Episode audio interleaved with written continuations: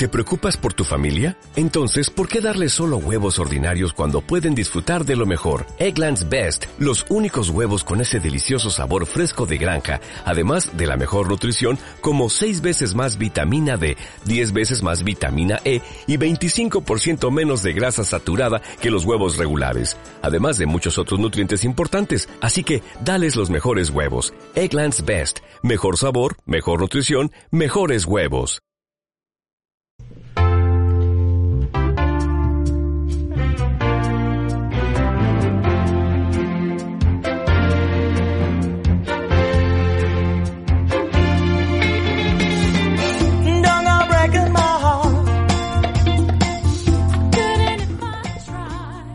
Benvinguts i benvingudes tots i totes al quart programa de la nostra novena temporada i el programa 126 del Parc de Terminar.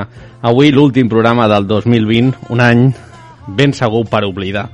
Recordeu que ens podeu escoltar a Ràdio Ateneu del Clot l'últim dilluns de cada mes i a Ràdio Trini Jove al 91.6 de l'FM tots els dijous de 9 a 10. Hem canviat, sí, l'horari d'emissió, a partir d'ara reprenem, reprenem les emissions habituals amb els nostres col·legues de ràdio Trini Jove. Com ja sabeu, degut a l'estat d'alarma i a la declaració del mateix i del toc de queda declarat ja fa dos mesos, el nostre programa i algunes seccions s'han reestructurat fins que torni la normalitat. El dia que torni farem una gran festa i, per suposat, ens traurem les mascaretes. Avui tenim uns convidats de luxe, a una convidada que ja feia anys que volíem que formés part de la nostra família, l'exalcaldessa de Madrid i fundadora de l'associació Zapatelas, Cosiendo el Paro, la Manuela Carmena i el grup d'èxit del moment nascut a Montcai Reixac, la Dilla Russa, els de Macaulay Culkin, que tothom eh, crec que coneixeu, format pel Víctor Clapés i la Tània Lozano, amb els que gaudirem d'una bona estona de música. I bueno, nois, què tal, com esteu? Bona Guillem, nit. Bona nit, Sergio, què tal? amb ganes del programa d'avui, no? Sí, sí, moltes ganes. L'últim programa de l'any ja. Sí, sí. El programa de l'any. 2020, eh? Un Sí. programa on hem fet ràdio a l'estudi, ràdio Des de casa, també. des de casa, Sí, amb vídeo, sense vídeo, amb mascareta, sense, formes, sí, sí. de totes les maneres, menys al carrer. Al carrer no vam Ah, al poder. carrer no. Al carrer aquest any no ha tocat. Vau fer un, un programa al carrer? Un parell. L'any passat, sí. Ostres. Sí, sí, sí, sí. Què tal, com estàs, Cecília? Bé, Sí? bé, bé. Amb ganes de vacances ja, eh? Sí, bueno, vacances... No gaire vacances, Ja. però bueno. I tu què? Joan, com Aquí estàs? estem. Jo des de que vam haver de tenir la pandèmia i fer un programa des de casa, que cada dia que estem aquí a l'estudi és un regal. Així que bé, content d'estar aquí. I que duri. Bueno, doncs res, nois, tenim un programa super intens, ple de contingut, i m'he deixat un convidat que sempre ens envia WhatsApp al grup. Qui és? Fernando Simón. Doncs suposo que després apareixerà per aquí el Fernando Eh, Simón. Podem parlar amb el Fernando, eh? Tenim ganes de conèixer Encara no hem pogut Sí, parlar sí, amb sí, ell. després, després suposo que parlarà. A veure si bé arriba just en el moment de qui ha dit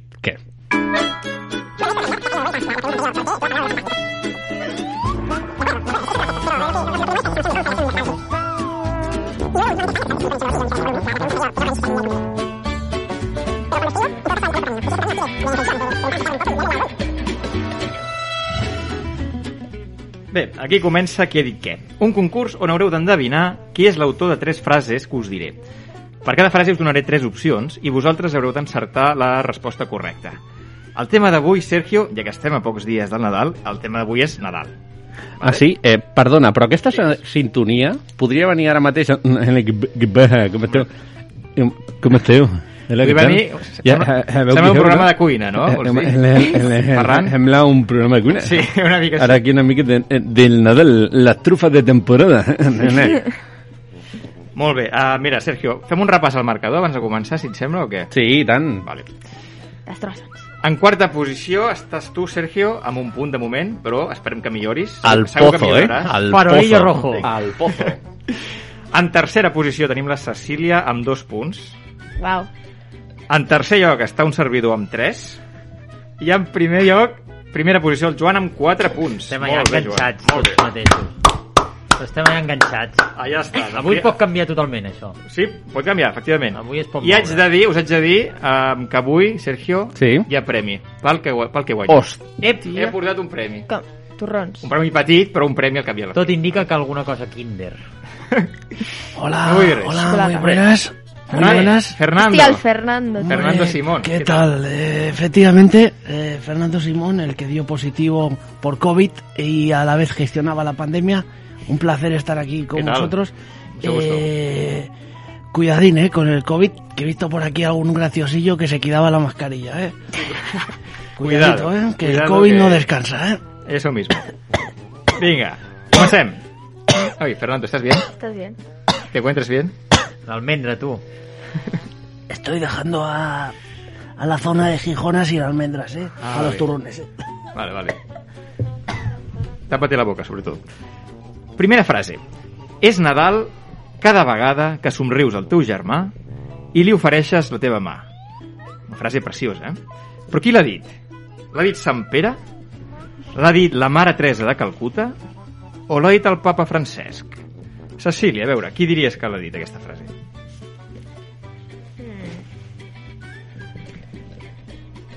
Diré Teresa de Calcuta. Teresa de Calcuta. Vale. Vinga. Joan, tu què creus? Papa Francesc. Molt convençut el veig, eh? No, no ho estic gens, però Per dir una, no? pot ser. Vale, apuntem aquí. Sergio, tu qui diries? Digues una a l'atzar, si no. Da igual, sí. Si estic al pozo ja. No, eh... que pots, pots, pots remuntar encara. Sí, sí, sí, sí. Eh, el papa Fra- Francesc. La sé. El papa Francesc. Doncs tenim un guanyador claríssim, que és la Cecília, perquè era la mare Teresa de Bravo! Calcuta. Molt bé, Ole, Cecília. ole. Molt bé. Molt bé, molt bé. Molt bé, molt bé. Segona frase. El record, com una espelma, brilla més durant el Nadal. Ho ha dit Alexandre Dumas, Charles Dickens o Josep Pla. Sergio? Eh, perdoneu que faci aquest eh, incís, però Alexandre Dumas és un escriptor, eh? Sí. Sí. eh? Un escriptor que jo tinc un llibre a casa que me'l van regalar i és un un ladrillo, eh? Un totxo, eh? Quin llibre Sí, és? sí. Pots saber? Però no me'n recordo. Va. No me'n recordo. Sí, el Al tinc allà. fica... Alejandro Dumas. Dumas. Pone Dumas. Eso lo sé. Dumas. Eso lo sé. I és gordo.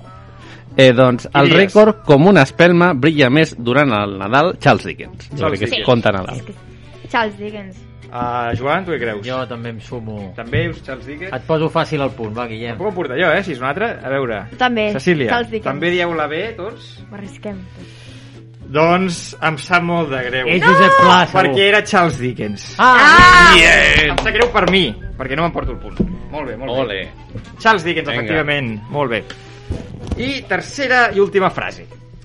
Nadal... Eh, pe- Ah, perdó. Perdona, ¿puedo participar Fernando. en el, en el... También puedes en el- participar. En el, Claro en- que sí. En el concurso. En el concurso, sí, sí, tanto i tanto. Muchas gracias. Vinga, ara, ara participes. Nadal és el dia en què celebrem el naixement del Pare Noel. Ho ha dit Mafalda, Charlie Brown o Bart Simpson? Cecília, qui creus? Mafalda. Joan? No ho tinc gens clar, eh? Aquests de ficció, però va, direm Mafalda també. Ser Sergio? Yo, yo... No, eh, Sergio se va a hacer un pipí Ah, sí. ahora. Ah, Eh, vale. Mafalda, Mafalda. Fernando, tú dices Mafalda, Mafalda, sí. también. Mafalda. Fernando, vale. Mafalda. ¿Y Sergio, tú qué piensas? Eh, doncs jo crec que Mafalda també. Pues digo la Mafalda. Si és que, ostres, t'emportes un és que estava jo, estava al lavabo i, ostres, m'has fet córrer. Doncs em sap molt de greu. I ara sí que em sap greu, perquè era Bart Simpson, era la C. Ah, vaja. Bueno, a veure, tenim un guanyador. Tenim un guanyador claríssim avui, que és la Cecília, perquè han encertat dues. Bueno, eh, tengo Ah. que decirte una cosa. El ganador es la sociedad Bueno, que está haciendo un esfuerzo Esto siempre. para vencer al COVID y la verdad que se está portando bastante bien, ¿eh? Efectivamente, sí, sí, és verdad, esto és verdad. Però aquí el concurs, aquí l'estudi, ha guanyat la Cecília. I tinc un regal per ella. Ai, ara me recordava el regal. La vacuna de la COVID. ¿a que No sí? és, no és la vacuna, però té més bon gust. Un bombó Ferrero Rocher. Ole, ole! Què tal? Y no tendrás uno para mí que he venido Gracias. desde Madrid arriesgándome a... Pues no. Fernando, lo siento mucho, solo tengo uno. Gracias. Me sabe mal, ho sento. Bueno, doncs ara sí, ara toca i arriba el moment de fer una cosa, que és fer la trucada vale, per la secció de música d'autor. I aquí ho farem? Doncs ho farem un grup que s'ha posat molt de moda i ells són els d'aquesta cançó.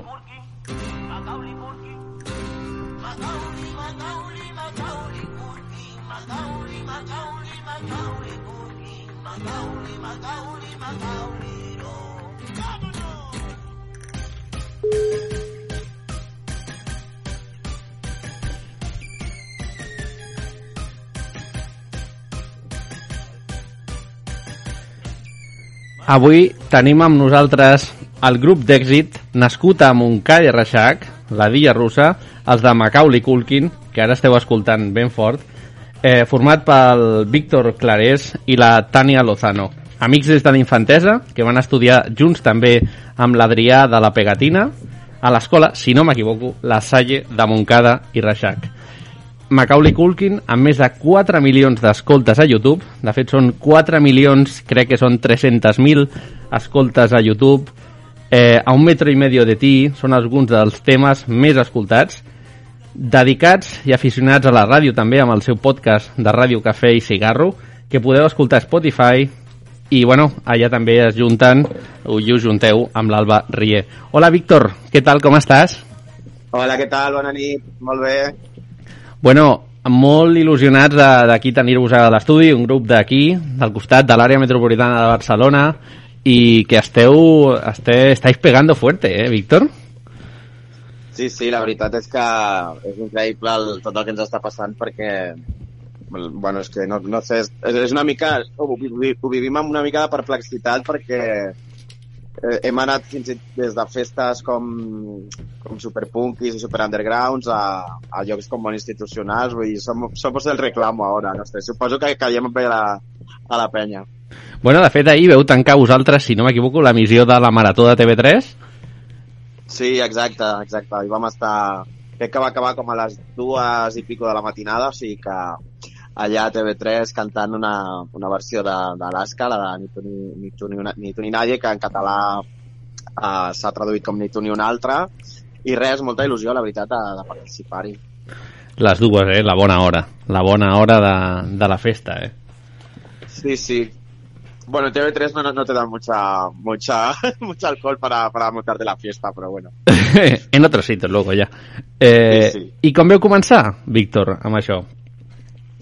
Doncs mira, va començar, sempre ho expliquem com una broma perquè nosaltres som periodistes de professió i bé, ens, dediquem, ens continuem dedicant al periodisme, ara sí que potser d'una manera més relaxada perquè perquè el grup ens ha, ens ha absorbit molt de temps. I va començar doncs això, nosaltres, la Tania i jo vam anar junts a l'institut, que de fet a l'Adrià vam coincidir amb ella a l'institut, no, no, no a l'escola. Ah, vale. però sí a, a l'Institut de Montcada i llavors eh, res, doncs allà ens vam conèixer i vam començar com a doncs a, bueno, a fer, a fer l'imbècil els dos, vull dir que quan fèiem doncs, qualsevol viatge a fi de curs o, o, a, o a classes, després també vam compartir eh, una època de, de la universitat, també compartim grup, grup d'amics, vull dir que som amics de cul i merda, i res, doncs un dia se'ns va ocórrer doncs, totes aquestes cançons que se'ns acudien i que, i que, bueno, que sempre estàvem cantant als, als nostres col·legues i en el terreny privat, doncs fer- fer-les fer, fer de debò i fer-les i buscar un productor i fer, i fer un grup, ens vam llançar a la piscina.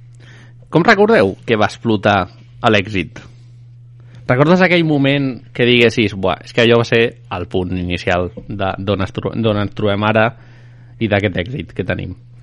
Doncs és que, clar, és molt des del principi, perquè i clar, o sigui, vam treure una cançó que és la de Bebo, que, bueno, o sigui, ja per, per ser un grup desconegut ja va funcionar molt bé, i després Macaulay Culkin va ser com ja el pelotazo, el primer pelotazo, que va ser una cançó que es va viralitzar sola, vull dir que nosaltres el que, el que ens va impressionar molt és que arribés com tan lluny perquè, clar, nosaltres no havíem invertit ni, vull dir, que cap, cap euro vull dir, en publicitat, ni en cap campanya de comunicació, ni res, vull dir, tot va anar, va anar molt sol. Jo crec que aqu- aquest va ser com el gran, el gran boom. I després, doncs, ja eh, l'any passat, amb, amb l'altra cançó, amb Kid, doncs, uh, sí que encara vam arribar molta més gent, però bueno, amb Macaulay ja va ser com, com un poco el bombazo.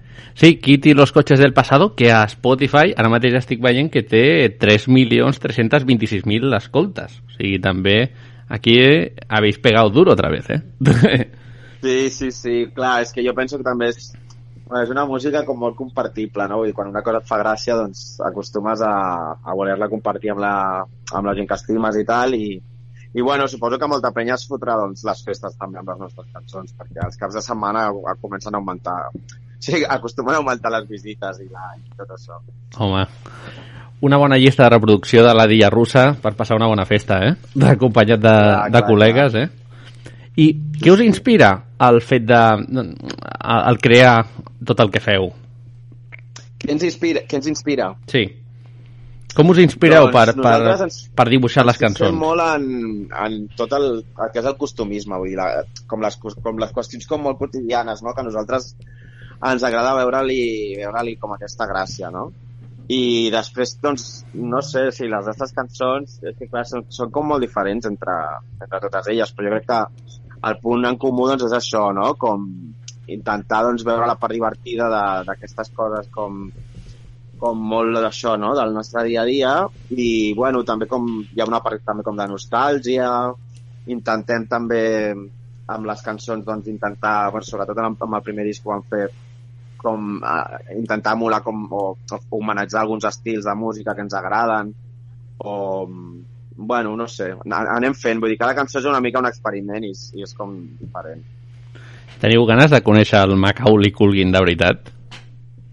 Sí, home, i tant. Jo crec que això ha de passar algun dia. O sigui, ja, això hauria, hauria, hauria de passar. No sé si, si ell ens coneixerà, i m'imagino que no, però no serà per, per totes les vegades que, que l'han mencionat, perquè els nostres seguidors no paren de mencionar-lo a Instagram i a, i a Twitter i tal, enviar-li la nostra cançó. O sigui que, a veure Segur que l'ha escoltat, seguríssim. Sí, sí. Home, si es busca al Google, jo crec que també li haurà, li haurà d'aparèixer. Bueno, no sé si esto estarà bien indexado allí en... segur, segur, seguríssim, seguríssim.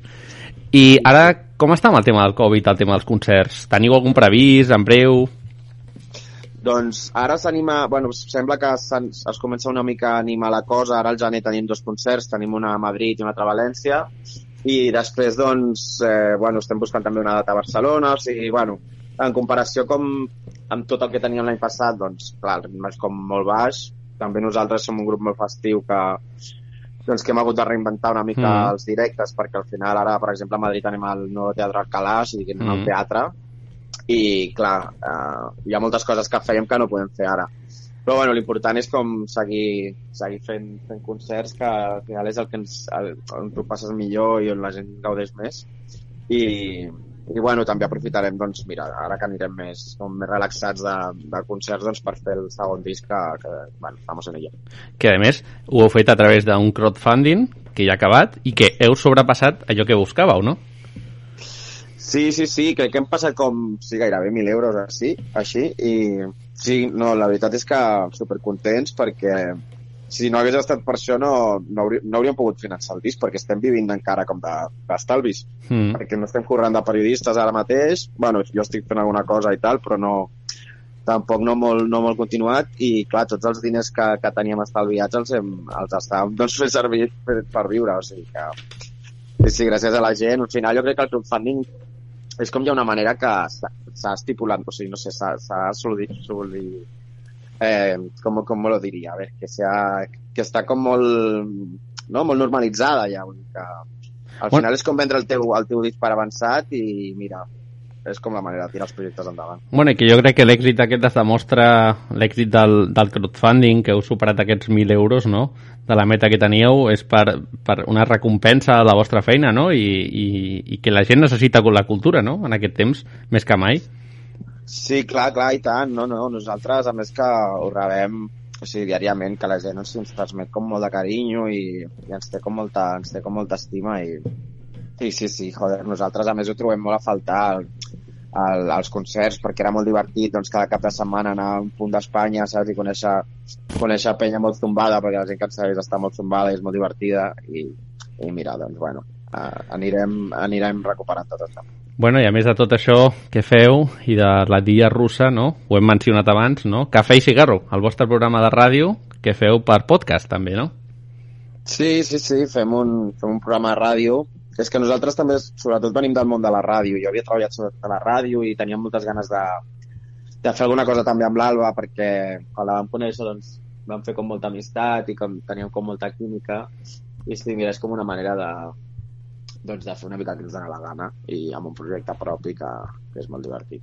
Bueno, doncs mira, eh, aquí us llancem la, la, la, la invitació perquè vingueu aquí també a, a fer un cafè i cigarro amb nosaltres a la ràdio i és més, a veure si el juny podem fer el programa al carrer i us convidem, us convidem a que vingueu amb nosaltres a fer aquest programa de ràdio que sempre el fem obert a convidats que han passat per, per la temporada en qüestió. O sigui, Víctor, estàs convidadíssim. A la Tània també i a l'Alba ho fem extensiu, eh? Doncs moltes gràcies, mira, t'agafo la paraula. Compte, compte. Sempre ho fem a la plaça del Mercat del Clot de, de Barcelona. En allà muntem un Ah, estudi que bé, que bé. I, i, bueno, i una mica de vermut també i coses d'aquestes. O sigui que... Bueno, Bon plan, bon plan. doncs, Víctor, moltíssimes gràcies. Records també a la teva companya de viatge amb aquest grup, eh, la Dia Russa. Molts encerts, bones festes i, i no sé si vols dir alguna cosa més a la teva gent que, que us escolta. Doncs res, que, que, que bones festes també i que, que moltes gràcies a vosaltres i que, que visca la ràdio, que mola molt. Bueno, doncs això, convidadíssim aquí a Ràdio Ateneu del Clot i molta sort amb la dia russa, amb cafè i cigarro. I ara, per acomiadar-te, posem l'últim eh, llançament que heu fet de A un metro i medio de ti, que, bueno, és, és tema Covid, eh? Tema Covid, tema Covid, sí, sí, una relació de- d'amor impossible. Molt bé, Víctor, cuida molt, records a, a la Tània i, i res, bones festes. Merci per estar aquí amb nosaltres. Adéu. Adéu. Adéu, adéu. amaba, yo la quería. Quise acercarme, pero recordé que la pandemia de ella me alejaría. Un metro y medio tuve que mantener, porque otra cosa era saltarme la ley. Maldita norma que a mí me trastornó. Perdí el amor, pero fui buen español. A un metro y medio de ti, a un metro y medio te quiero. A un metro y medio de ti. Mascareta, Gel hidroalcohòlic, Bosses als micros. termòmetre... Distància de seguretat. auriculars desinfectats... Ei, ei, espereu, i el, i el guió? Hòstia! Per determinar. Per determinar. Ràdio Segura en de Covid. ¿Qué tal? ¿Cómo estáis? Bueno, estábamos aquí, Mary Jane y yo, escuchándoos. Y... ¡Wow! Hacéis un programazo, tíos. Es de puta madre, que ya sé, Mary Jane, ya sé, no, no, no te tengo que decir palabrotas, pero cállate un momentito. Sí, perdonad, es Mary Jane, que es muy pesada. Que quería deciros solo una cosa. Un gran poder conlleva una gran responsabilidad. Y vosotros, todos los del programa Parda Terminar, tenéis este gran poder. Conservadlo, mimarlo, protegedlo. ¿Os lo dice vuestro amigo y vecino? Spiderman.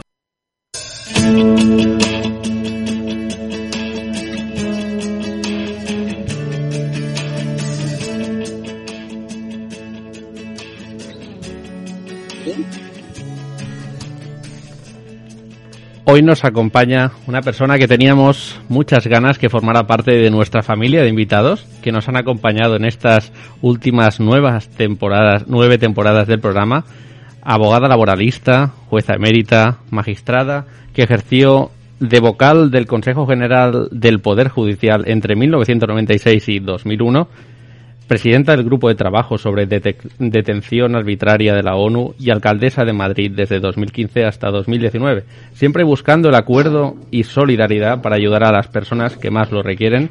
Ella es Manuela Carmena, nos hace mucha ilusión tenerla aquí, la también fundadora, socia fundadora de Zapatelas, Cosiendo el Paro, una bonita asociación sobre la que centraremos gran, gran parte de la entrevista. Y bueno, muchas gracias, Manuela, por estar aquí con nosotros. Pues nada, muchas gracias a vosotros por hacer esta radio eh, pequeña pero, pero profunda. Y, bueno, por eso estoy aquí con vosotros, porque me parece que vuestro proyecto merece la pena. Eh, gracias a ti y gracias también a tu compañera María, con quien hemos gestionado la entrevista y que nos la ha puesto tan fácil en estos tiempos, en estos tiempos a veces tan difíciles, ¿no? Sí, sí, María, María enseguida me dijo, me llamó enseguida y me dijo, oye, que son una radio muy simpática y, y pequeña, que hay que apoyarla. Yo dije, por supuesto. Eh, ¿Cómo estás, Pues Manuela? muy bien, muy bien, muchas gracias. Estoy, estoy bien en este año tan difícil, este año tan triste, ¿no? Porque las personas que han muerto, por la cantidad de trabajos que se han perdido, pero yo he tenido suerte y no sé, y estoy bien. Eh, antes de continuar, quiero recordar una cosa personal, si me permite aquí mi equipo que me acompaña, Guillem, Cecilia y Joan, que quiero recordar que antes de que entraras en política, yo te escuchaba en el programa de las mañanas de Manolo HH, en el Día Menos Pensado, que colaborabas en radio eh, Sí. como jueza experta. Una Sí, cosa que sí, hay gente que se sorprende, vaya. Sí, fue una ocasión muy bonita, a mí me gustó mucho y, y la verdad es que me pareció eh, muy importante hacer un programa de radio en el que se hablara de la justicia y precisamente pues ahora voy a volver en Radio Nacional, también en Radio 5. Vamos a tener los jueves una, un programa especial que se va a llamar Máster en Justicia y que va a ser de nuevo un programa de radio sobre la justicia.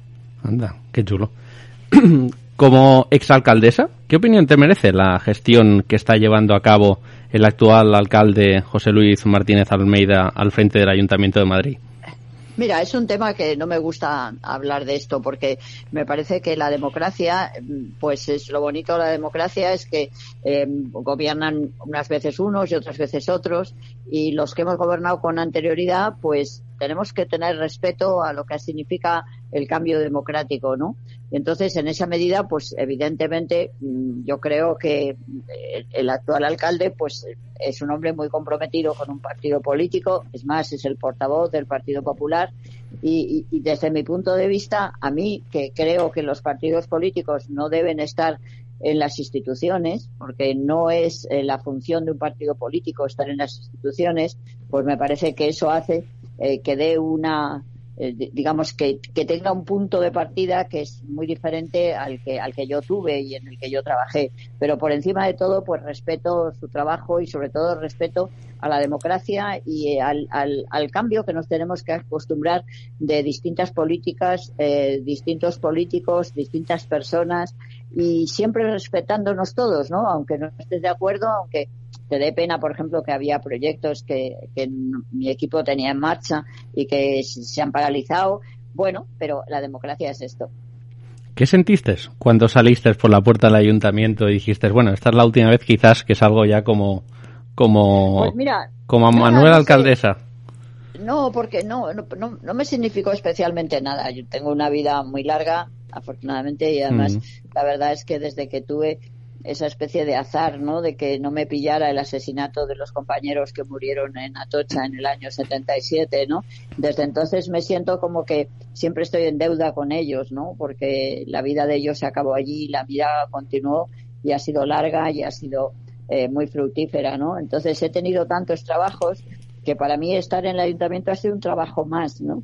Ni, no sé cómo explicarte, pues hombre, más especial en algunos aspectos, pero un trabajo, pues lo mismo que cuando fui jueza pues en la audiencia provincial o cuando fui jueza de lo civil o Mm. jueza de vigilancia penitenciaria. Son etapas de tu vida, trabajos que tienes, ¿no? Y, para mí el ser alcaldesa ha sido un trabajo político, pero nada más que eso, otro trabajo.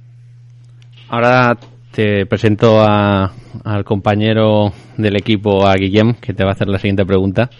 Guillem. Hola. Hola, Manuela, ¿qué tal? Buenas noches. Buenas noches, ¿cómo estás? Muy bien, muy bien, gracias. Ah. Bueno, ¿qué tal? ¿Se oye bien? Sí, perfectamente, Sí, sí, sí. perfectamente, Muy bien, muy bien. Manuela. Yo os oigo con un poquito de, de, Retorno. de retardo, Sí. pero pa- no pasa nada. Vale, vale. No hay problema. Dejaste la judicatura, Manuela, en 2010, después de ejercerla durante casi 30 años. Y en 2015 te presentaste como candidata en las elecciones municipales de Madrid. ¿Qué es lo que te hizo ah, querer entrar en, político, en política estando ya jubilada? Eh, bueno, pues eh, fue una oportunidad, quiero decir, en principio no me lo había planteado. Yo cuando, cuando me jubilé de la judicatura eh, tenía muchos proyectos en marcha, ¿no? Porque yo no me jubilé para dejar de trabajar, sino para trabajar en otras cosas, ¿no? Sin perjuicio de las, los corsés, yo creo que equivocados e inútiles, en los que muchas veces los procesos de jubilación nos envuelven a las personas mayores, ¿no? Yo tenía claro en la judicatura que me gustaba y me gustaba mucho, he ejercido muy bien nuestra profesión, pero tenía la sensación de que tenía una mochila muy llena de posibilidades y que me parecía que me gustaba también hacer otras cosas, ¿no? Entonces, pues eh, me jubilé para hacer otras cosas, ¿no? Y tenía muchos proyectos. Y ninguno de esos proyectos pasaba por tener una participación en la política directa porque no me atraía especialmente, ¿no?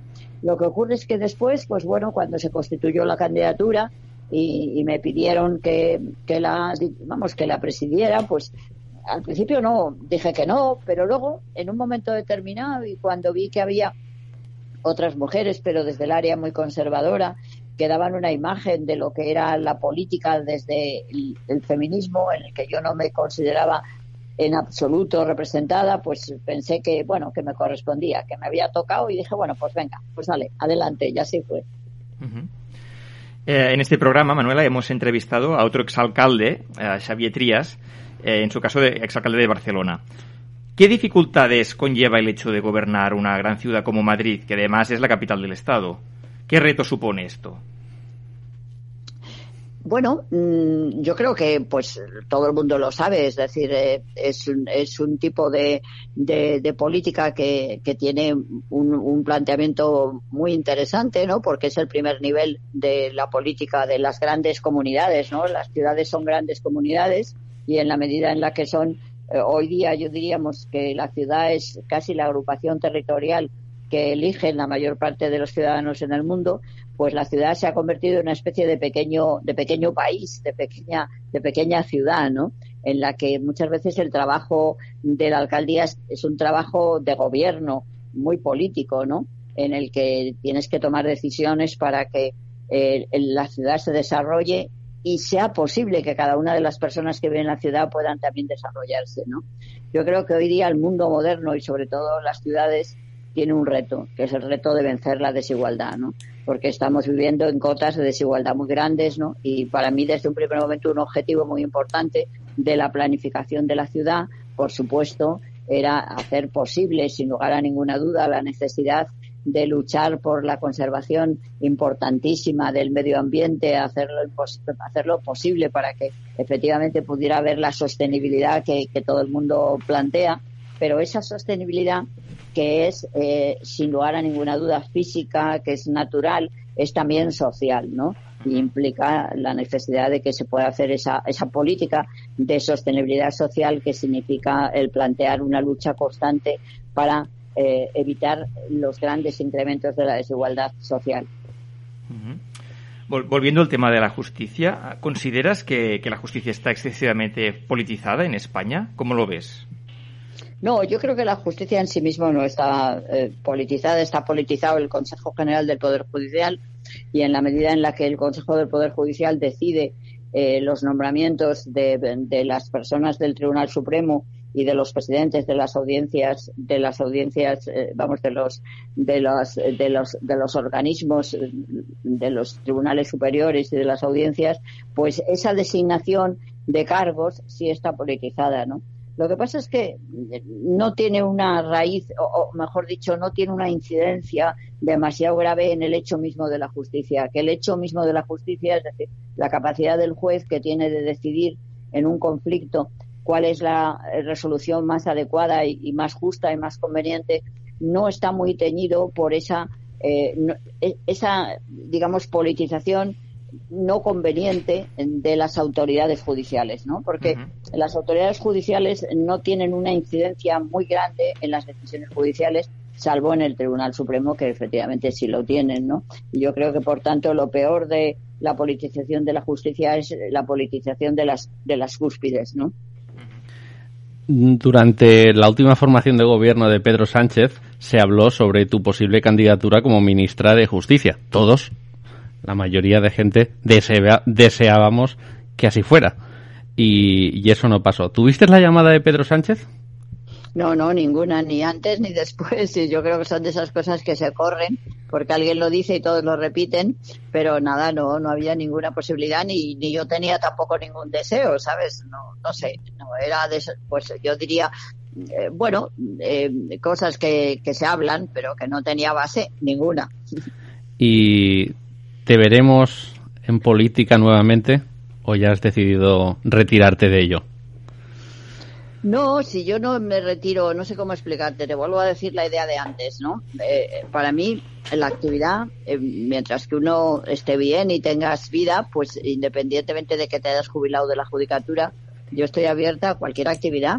Y lo mismo que ahora mantengo, pues, eh, la ONG Cosiendo el Paro y la marca Zapatelas, y estoy escribiendo libros y voy a hacer este programa en la radio, pues me interesa muchísimo la actividad en sí mismo, ¿no? Y, y, no sé, pues mm, si me propusiera alguien o si tuviera alguna alternativa para llevar a cabo algún otro trabajo de carácter político, pues me lo pensaría y si me parecía que era interesante, pues lo aceptaría o no, no sé.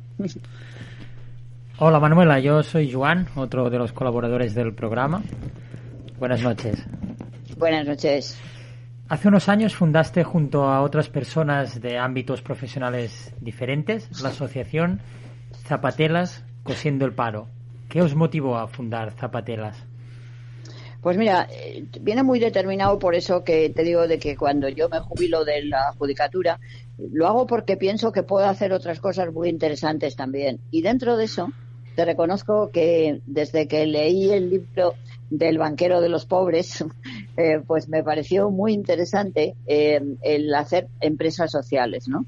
Yo creo que una empresa social que está muy poco diseñada en nuestra legislación, porque en nuestra legislación hay cooperativas, hay empresas de reinserción, pero empresa social como tal, que es una empresa que tiene de empresa eh, y, y, es igual a otra empresa, pero que la diferencia es que el capital no se retribuye, ¿no? Es decir, el, mm. el capital se retribuye por el beneficio social, sin más, ¿no? El capital al que lo pone se le devuelve, por supuesto, pero el beneficio que crea el capital no incrementa el capital, incrementa el beneficio social, ¿no? Y a mí eso me atraía mucho cuando eh, lo leí en Yunus, el, el, el, banquero de los pobres, ¿no? Me pareció muy bonito, ¿no? Y entonces, pues por una serie de azares, pues tuve la oportunidad de crear esta pequeña empresa social y ahí estamos. ¿Cómo ayudáis a las personas en Zapatelas? Eh, bueno, nosotros eh, hacemos un trabajo. Primero, la idea es que es una empresa social, ¿no? Entonces, eh, nosotros, eh, el objetivo fundamental es crear puestos de trabajo para las personas que tienen más dificultades y darles una alternativa eh, del trabajo muy particular, que es el, la alternativa de la artesanía, ¿no?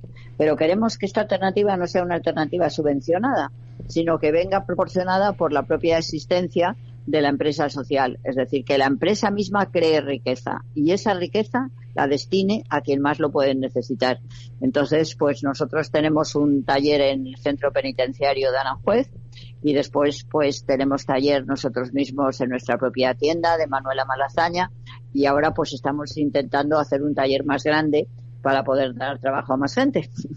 Estáis moviéndolo a nivel local de Madrid, estáis mirando ahora de también eh, de, de, proyectar ese, ese este bonito proyecto a más eh, comunidades.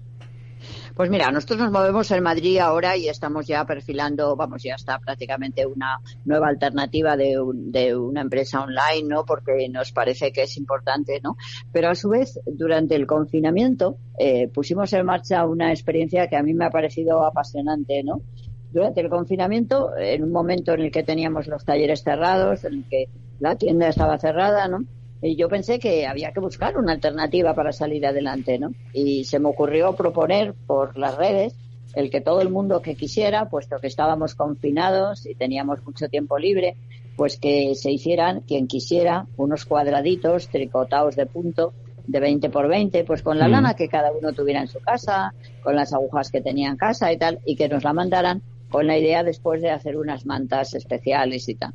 La verdad es que tuvo un éxito tremendo y mandaron más de 3.000 y hemos hecho una exposición muy bonita en Madrid en el que hemos expuesto cómo todo ese trabajo de muchas personas desconocidas que seguimos sin conocernos ha sido capaz de hacer algo tan bonito, ¿no? ¿Habéis? Y las mantas se han, se han, vendido muy bien y, y esa idea me hace a mí pensar que probablemente eh, esta empresa pequeña nuestra social debería proyectarse de alguna manera eh, online en este sentido, ¿sabes? Intentar, bueno, no sé, estamos dándole vueltas. Ha sido una experiencia preciosa. Habéis tejido un gran tejido, ¿no? De personas que ha colaborado. Nunca Claro, mejor claro, dicho. Entonces, no sabes además cuando ves las mantas y la coges y la tocas y dices, esto ha, ha habido a lo mejor 10 manos diferentes, ¿no? Hmm. Y, y una era de Galicia y otra era de Cataluña y bueno, eso ha sido muy bonito. ¿Cuál es la mejor manera de ayudar eh, a zapatelas mm, de todos los oyentes nuestros y toda la gente que, que escuche Pues esta mira, entrevista? La, me- la mejor manera es comprando nuestros productos, que son unos productos preciosos, pensados fundamentalmente juguetes eh, absolutamente sostenibles, en tela, en madera, y, y luego tenemos ropa para bebés de 0 a 4 años. Es decir, que la primera es efectivamente comprando, dándonos a conocer, difundiéndonos y luego participando en estas experiencias nuevas que estamos haciendo de, de crear cosas juntos, eh, de crear juntos partiendo de que somos juntos desconocidos, ¿no? Muy bien, pues ahora, Manuela, terminamos la entrevista con una sección que se llama la pregunta de convidat a convidat, que es la pregunta de invitado a invitado, donde, Venga. donde cada invitado deja una pregunta para el invitado del programa siguiente. Entonces te vamos a poner la pregunta que dejó para ti eh, el, eh, Pepe Molto, ¿no, Sergio? Sí, el doctor Pepe Molto, que forma parte de la Fundación contra el SIDA y las enfermedades infecciosas y trabaja en el Hospital Germans Trias y Pujol de aquí de Barcelona. Y sobre con el que hablamos y conversamos la semana la, hace un mes ya eh, sobre las vacunas, que ya se hablaba de las vacunas que habían y, y bueno, y fue muy interesante. Y te deja una pregunta a ti que aún no estabas confirmada y siempre por eso es de invitado a invitado, como ha explicado Guillem. Eh, no sé, me pilláis así en frío, pues la pregunta sería, ¿se pondría usted la vacuna del coronavirus en cuanto esté disponible? Sí, claro, por Pues parece supuesto que sí. Así de rápido es mi respuesta. Muy bien. Manuela, eh, ahora es tu momento, ha llegado tu momento de plantearla al siguiente invitado del 2021. Será la primera pregunta de que recibirán de esta sección de la pregunta de convidata a convidat, de la pregunta de invitado a invitado, el invitado que no sabemos quién será de 2021. O sea que adelante. Pues mira, la pregunta que le haría a él o a ella es eh, si sabe tricotar, si sabe hacer punto, si le gusta y si cree que es una actividad que relaja. Muy bien. Tenemos una variedad de preguntas, Manuela, que no te puedes llegar a imaginar. Si tenemos un momento, te las vamos a grabar y a final de temporada te las editaremos y te las enviaremos para que vayas, para que veas la, la variedad que hay. Muy bien, pues nada, chicos, muchísimas gracias. Muchísimas gracias a ti. Y bueno, y te enviaremos un poema en el que siempre Joan Camps, que es uno de los colaboradores con el que has conversado antes, eh, hace, resumiendo la entrevista del programa y todo el programa entero. Y, y bueno, seguro, seguro que ha guardado un buen cachito para ti de ese poema y te lo enviaremos para que tengas un recuerdo de nosotros. Pues muchísimas gracias y me encantará tener ese recuerdo y de verdad, muy feliz Navidad, buen Nadal y que, y que bueno, que el 21 sea mejor que el 20, ¿vale? Venga, Eso es fácil, ¿eh? Eso es fácil, creemos todos, ¿eh? Bueno, pido, pido poquito, ¿vale? Venga, un abrazo, Un beso. un abrazo. Adiós.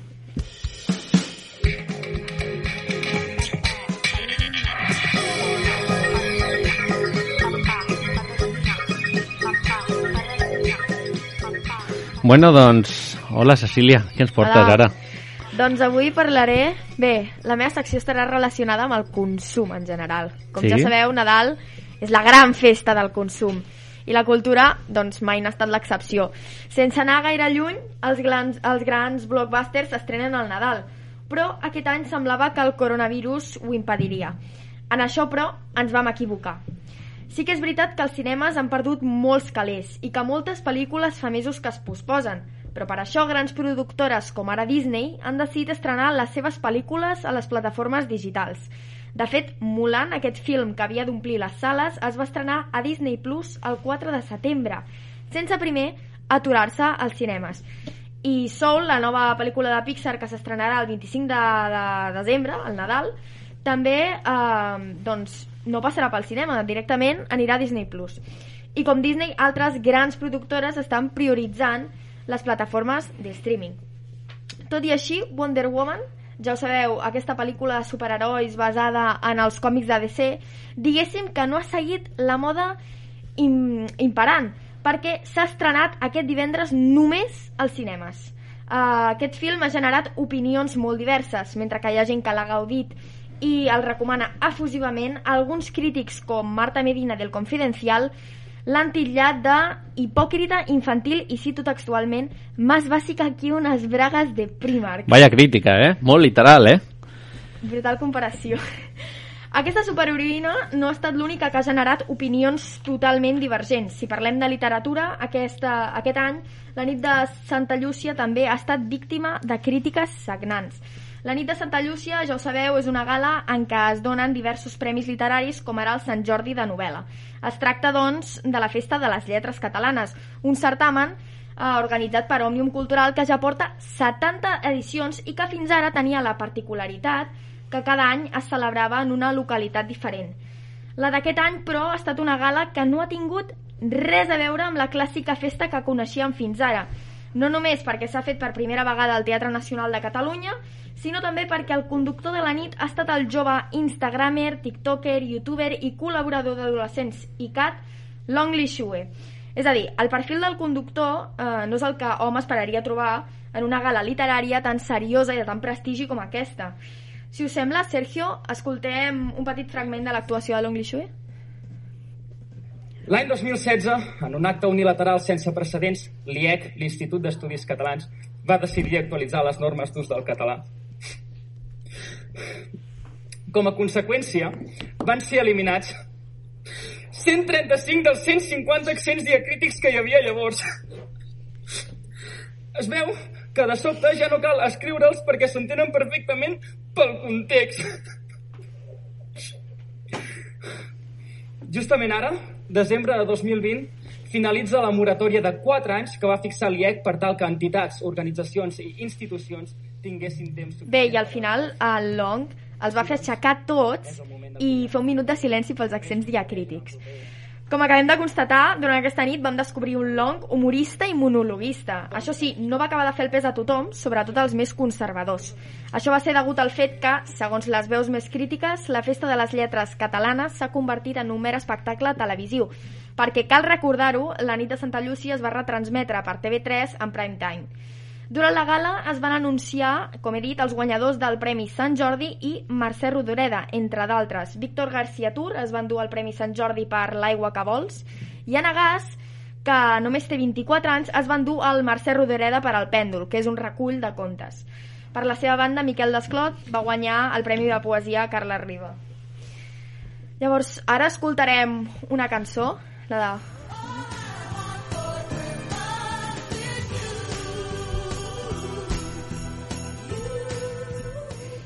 I si ara eh, parlàvem que la nit de Santa Llúcia comença a tenir cada cop un caire més comercial, què podem dir d'All I Want for Christmas de Maria Carey, la cançó que acabem d'escoltar? Doncs ja fa setmanes que aquest tema és el més escoltat arreu del món i mira que fa 25 anys que el van poder, eh, el van poder sentir per primer cop. Per cert, Taylor Swift també és la, una de les artistes més escoltades perquè fa exactament 10 dies ens va de sorprendre amb el seu segon àlbum aquest any, tot i que feia només 5 mesos del seu darrer. Avui, doncs, acabem amb la música de Taylor Swift, perquè estic una mica obsessionada amb Taylor Swift, segurament ja ho sabreu. He did it. He did it.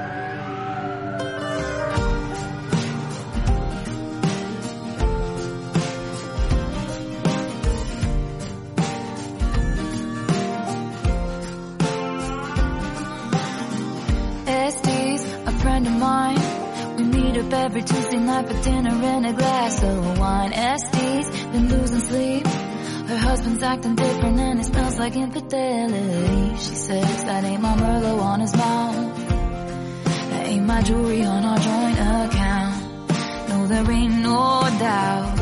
I think I'm gonna call him out. She says, I think he did it, but I just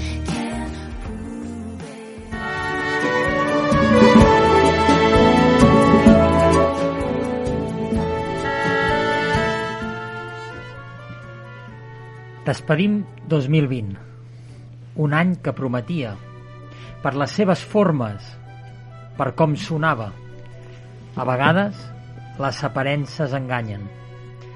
Gairebé un any sense abraçades, sense petons, sense calor humà. Un any de ràdio, a l'estudi i des de casa, però sense trepitjar carrer. Trobem a faltar l'escalf del barri. Y despedimos año de forma bonita, especial, con la visita de una gigante a este pequeño programa. La vida, con estos instantes, es reconciliación. Palabras como democracia, justicia o representación suenan muy bien desde unos labios sabios. Queda feina per fer. La desigualtat apreta i creix. Caldrà seguir lluitant, dibuixant nous horitzons. I la cultura és un bon lloc per on començar. Consumim i regalem cultura. Ens farà més forts. Cuidem-nos. Bones festes. 2021. T'esperem amb ganes.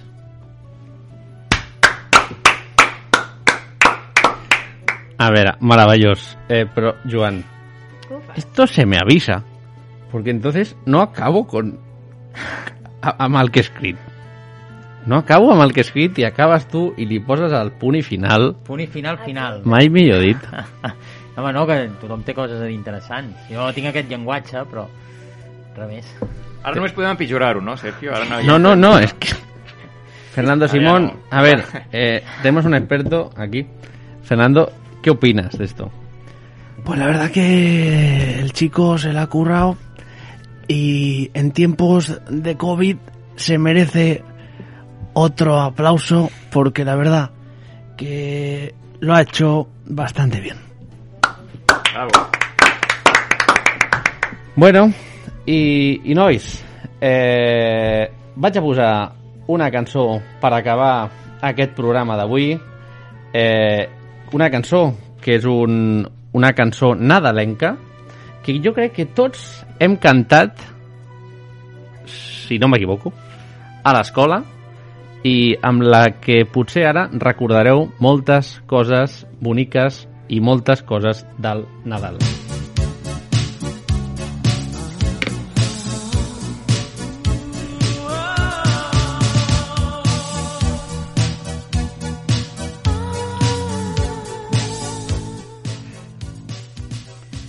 Ja sabeu que si teniu alguna pregunta, consulta, us podeu adreçar al correu del programa per determinar arroba gmail.com. Bueno, moltíssimes gràcies a tots els qui ens sentiu. Sé que és sentiu, eh, és incorrecte i és escolteu, però realment, quan una cosa t'agrada, Ens, ho senten, ho senten. no, ho sentes, sí, sí, ho sents. Sentiment. Eh, recordeu que podeu escoltar el programa d'avui al web ivox.com buscant per determinar i al 91.6 del FM a Ràdio Trini Jove el proper dijous a les 9 del vespre. Tornem el proper dilluns, 25 de gener del nou any 2021, on tindrem algú molt especial que, evidentment, eh, ens visitarà i que mai encara eh, sabem, perquè no ho sabem, com sempre. Aquest 2020 no ha estat precisament un any rodó, per tot el que ha comportat per tothom, però especialment per aquells que han patit de més a prop la pandèmia i, i la tragèdia de la mateixa. Per aquells que van que, que per aquells que va dedicat a aquest últim programa del 2020. D'aquí uns dies hi haurà la loteria de Nadal, demà, com és habitual, el millor premi i enguany més que mai quan no toques la salut. Doncs això, molta salut per tothom i aquí ens tornem a veure com un clau al gener. Responsabilitat, seny i precaució, no baixem la guerra al Covid. Entre tothom eh, aconseguirem que el 2021 acabi sent un any rodó. I bueno, merci, equipàs, Guillem. Rodó, com aquest programa, eh? Exacte. Que, Hem clavat on time, no? eh, Al 45, ¿no? eh, Eh, esto, esto no pasa habitualmente, chicos. Mèrit, sí, sí. Inèdit. Eh, Cecilia, muchas gracias, ¿eh? Eh, Guillem, Joan, Cecilia, estoy espeso hoy. He venido corriendo el peluquero, lo sabéis. Molt guapo, eh? ¿Sí? Sí. Sí? La forma física no m'acompanya, eh? Per això m'ha costat començar. Eh, nois, noies, equip, gràcies. I bueno, Audiència, oients, bones festes i una millor entrada d'any, que de ben segur serà. Una abraçada molt forta a tots i a totes. I responsabilitat, seny i precaució. Que el virus està aquí i entre tots segur que el 2021 ens el finiquidem.